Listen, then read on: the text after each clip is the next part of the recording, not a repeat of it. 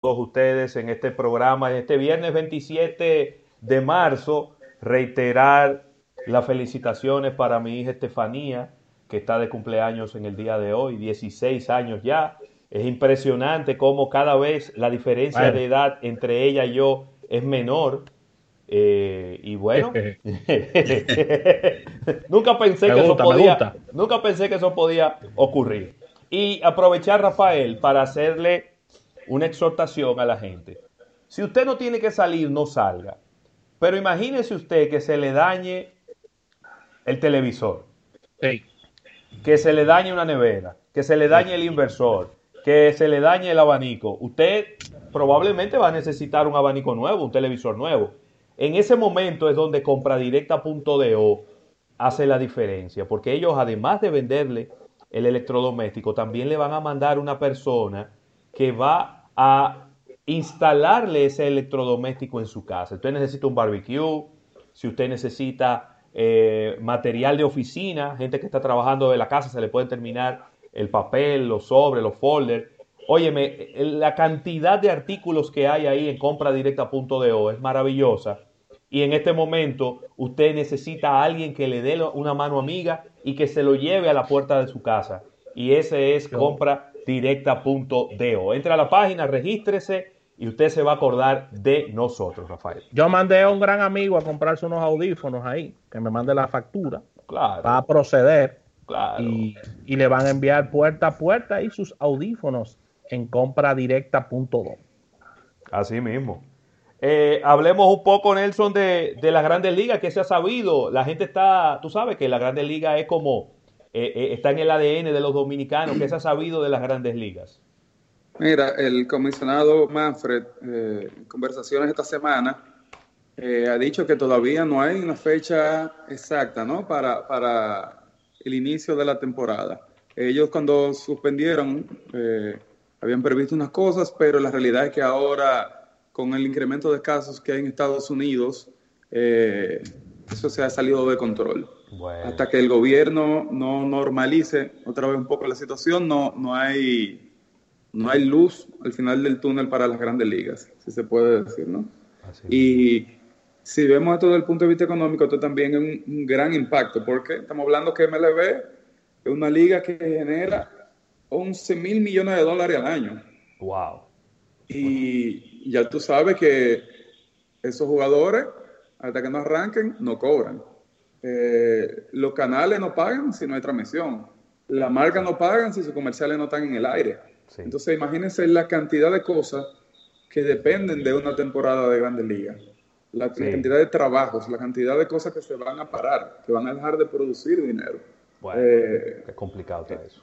Eso es, lo, eso es lo, eh, eh, disculpa, Claudio, para, para ahí enganchar con lo que dice Nelson.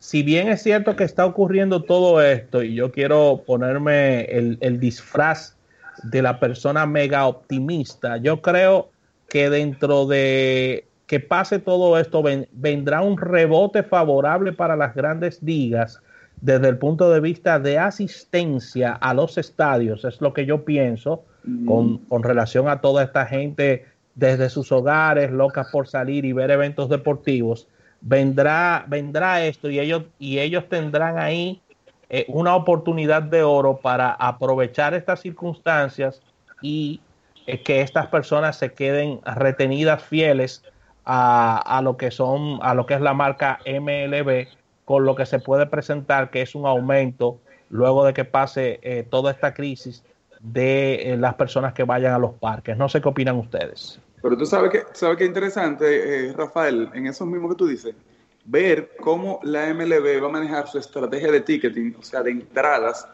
cuando abran la temporada. Porque también tenemos mucho tiempo discutiendo que son eh, espectáculos muy caros. Entonces, yo creo que va a ser súper importante cómo ellos manejen esa estrategia de ticketing eh, para que la gente vaya y reviente su estadio. Tú sabes que, voy a decir una frase eh, en base a lo que estamos hablando, que creo que, va muy, a, muy acorde, y es la siguiente. Dicen que cuando en la crisis unos lloran y otros venden pañuelos.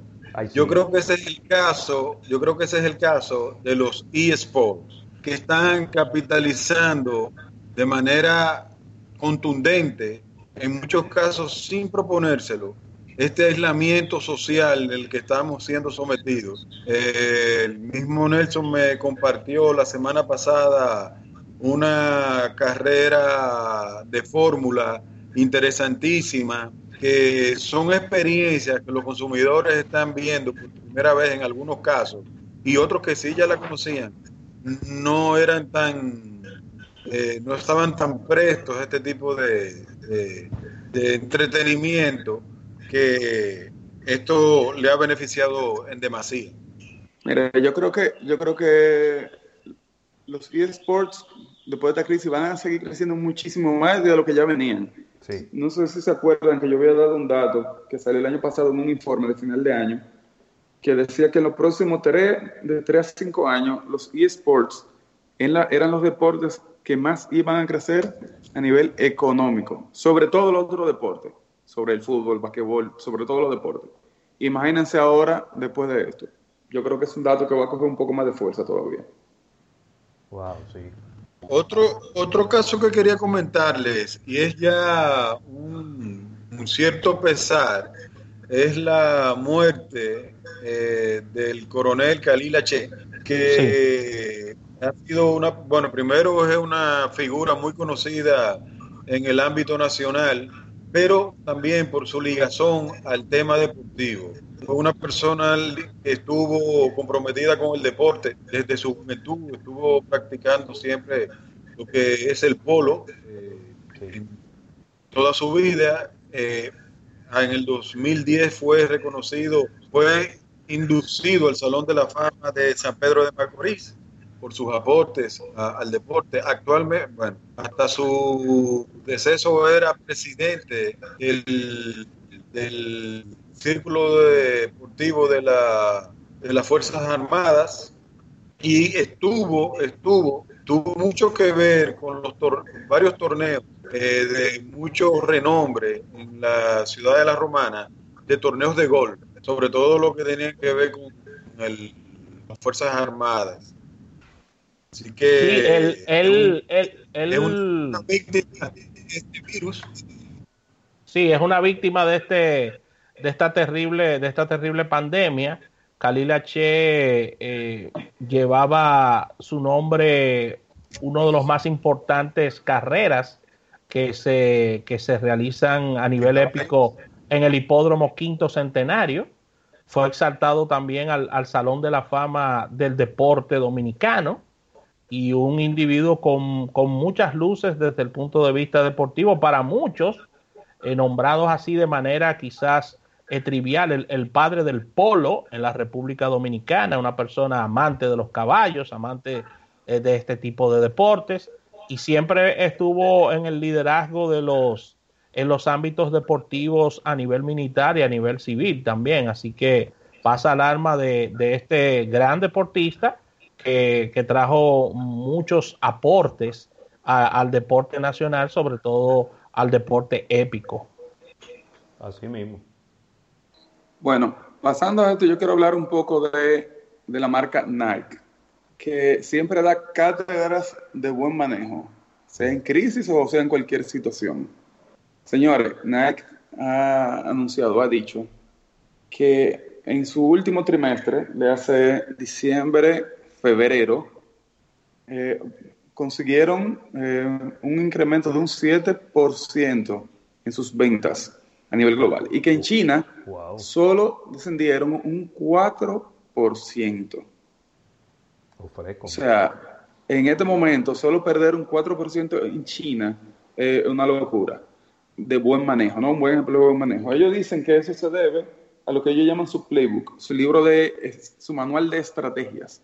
Y es que, Joan, eh, algo similar a lo que estaba hablando ahorita Claudio con el tema de, de los gimnasios, Nike le ha dado mucha fuerza a su estrategia digital con el tema de sus aplicaciones de fitness y de running que tienen. Eh, ahora durante la crisis, estas dos aplicaciones han tenido un incremento de un 80% en usuarios activos. Un 80%. Wow, Y, y ahora durante la crisis, en China, sus ventas en e-commerce han aumentado un 30%.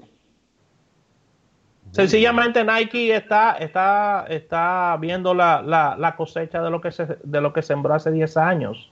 Cuando las marcas no pensaban hablar de digital, ya, ya ellos estaban haciendo sus, sus plataformas digitales y, y haciéndolas robustas. Y, y, dentro de toda esta crisis, ellos han salido, han salido y han sacado pecho con relación a todo esto, porque Nike es la marca de indumentaria deportiva más digital del planeta y eso es demostrado por todo lo que acaba de decir Nelson y por todas las estrategias que ellos tienen años y años trabajando. Esto no es casualidad y que, el año pasado se pusieron en eso, ¿no? Eso es algo que tienen más de 10 años ellos fortaleciendo su estrategia eh, digital. Así mismo. Y también dice que ya empiezan a ver un poco eh, la luz en su tercer mercado más grande eh, y es con la reapertura gradualmente de 5.000 tiendas que tuvieron que cerrar pero como ya China poco a poco, de una forma u otra, está volviendo a la normalidad, ya, ya van a empezar la apertura de, tiendas. Pero Nelson, los informes que yo tengo, que yo tengo de, vendedores, por ejemplo, de Instagram, cuando colocan unos modelos de Air Jordan o unos Nike, eso, eso es pan caliente, eso es oro, o sea, eso se vende rápido. O sea, porque eh, eh, eh, por, por la incidencia de la marca y por el trabajo que ellos vienen haciendo. Pero mira esto, eh, una estocada con este dato que ellos ponen. Eh, ahora en este momento de crisis, gracias a, esta a todas sus estrategias digitales, como tú muy bien mencionas, estamos hablando que ellos hasta el momento han dejado de ganar o han perdido cerca de 90 millones de dólares. Su rival más cercano, que es Adidas, eh, ya está viendo y está hablando que va a perder cerca de 900 millones.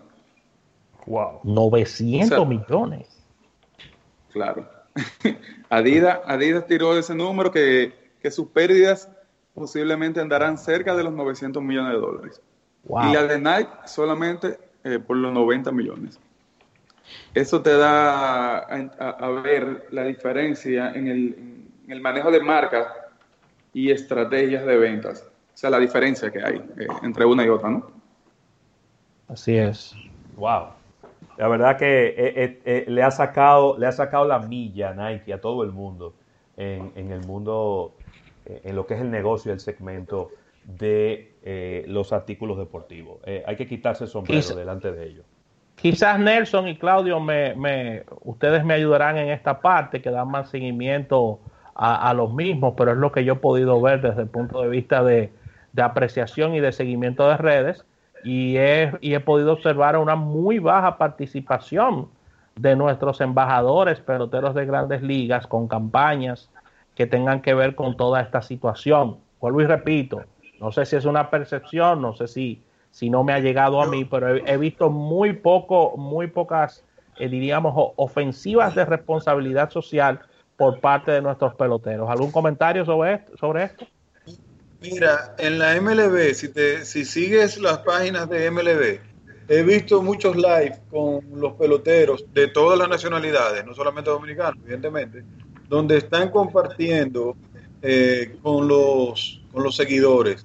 Eso es una estrategia muy orgánica, pero que funciona en estos momentos, porque al final es, es una manera de acercar y no perder el contacto con el público. Y sí es cierto que tal vez no, y eso no, le, no es solamente concerniente al, al, atleta. Hay muchos que han hecho, inclusive hay atletas ya y, jugadores que han donado parte de su, han hecho donativos significativos. Importantes. Para la lucha importante. Pero también, Rafa, y eso, le, eso es lo que me iba a comentar ahora, este es el momento en que la gente debe apoyar y colaborar, pero no necesariamente todo tiene que estar presente ahora, ¿eh? porque también hay una saturación. Si tú lo que puedes es aportar en un momento dado, pero, pero tener presencia tal vez para sacar otro tipo de beneficio eh, acerca de ti como persona y marca, también hay que ver y cuidarse en ese sentido. No, ahí ahí yo voy a, opinar un poquito diferente a Claudio, ¿no? Eh, Dale. Yo sí estoy de acuerdo un poco con Rafa. Y si bien la MLB ha hecho esfuerzos digitalmente, que siempre lo hace, los peloteros, nuestros peloteros dominicanos, sí han tenido poca visibilidad. Ay, míralo ahí. Lo, lo, cual me parece, lo cual me parece lamentable. O sea, ¿por qué lo digo? Porque estamos viendo la gran necesidad que tenemos de llevar mensajes a las clases más populares. Vemos como en los barrios, en los pueblos, no terminan de entender la gravedad de las cosas. Y sabemos la gran influencia que tienen nuestros peloteros sobre las clases populares. Entonces, este es un buen momento, no para que ellos hablen de ellos, sino para que ellos se conviertan en portadores de este mensaje tan importante. ¿Entiendes? Porque ya las clases, las clases sociales media y más alta, ya estamos clarísimos y está todo el mundo trancado. Pero las clases populares no terminan de entender. Y los peloteros serían una excelente vía, un excelente canal para ayudar a llevar ese mensaje a esas clases más populares. Eh, Así es. Bueno, gracias jóvenes, se termina el tiempo y es verdad que un contenido sin desperdicios en el día de hoy, gracias a Nelson González, gracias a Claudio Irujo, a Isaac Ramírez que lo tuvimos en la innovación al instante. Un saludo al pelotero que siempre subía eh, stories en su Instagram montando su casa, sus carros y los yates y ahora no hace ni un videito para decirle a la gente que se quede en su casa. Eh, gracias a Nelson Suárez. Eh, señores, eh, Rafael, se termina el programa del día de hoy. Despida usted. Claro que sí. A despedirnos agradeciendo a Compra Directa, el agradecimiento a Compra Directa.do, el agradecimiento también a Lubricantes Amali, agradecer al TIS y a Ocean Ford por el auspicio de esta sección de Mercadeo Deportivo. Buen fin de semana, seguir las indicaciones de las autoridades, tranquilos ahí y nos juntamos el próximo lunes en otro almuerzo de negocios. Bye bye. Bye bye.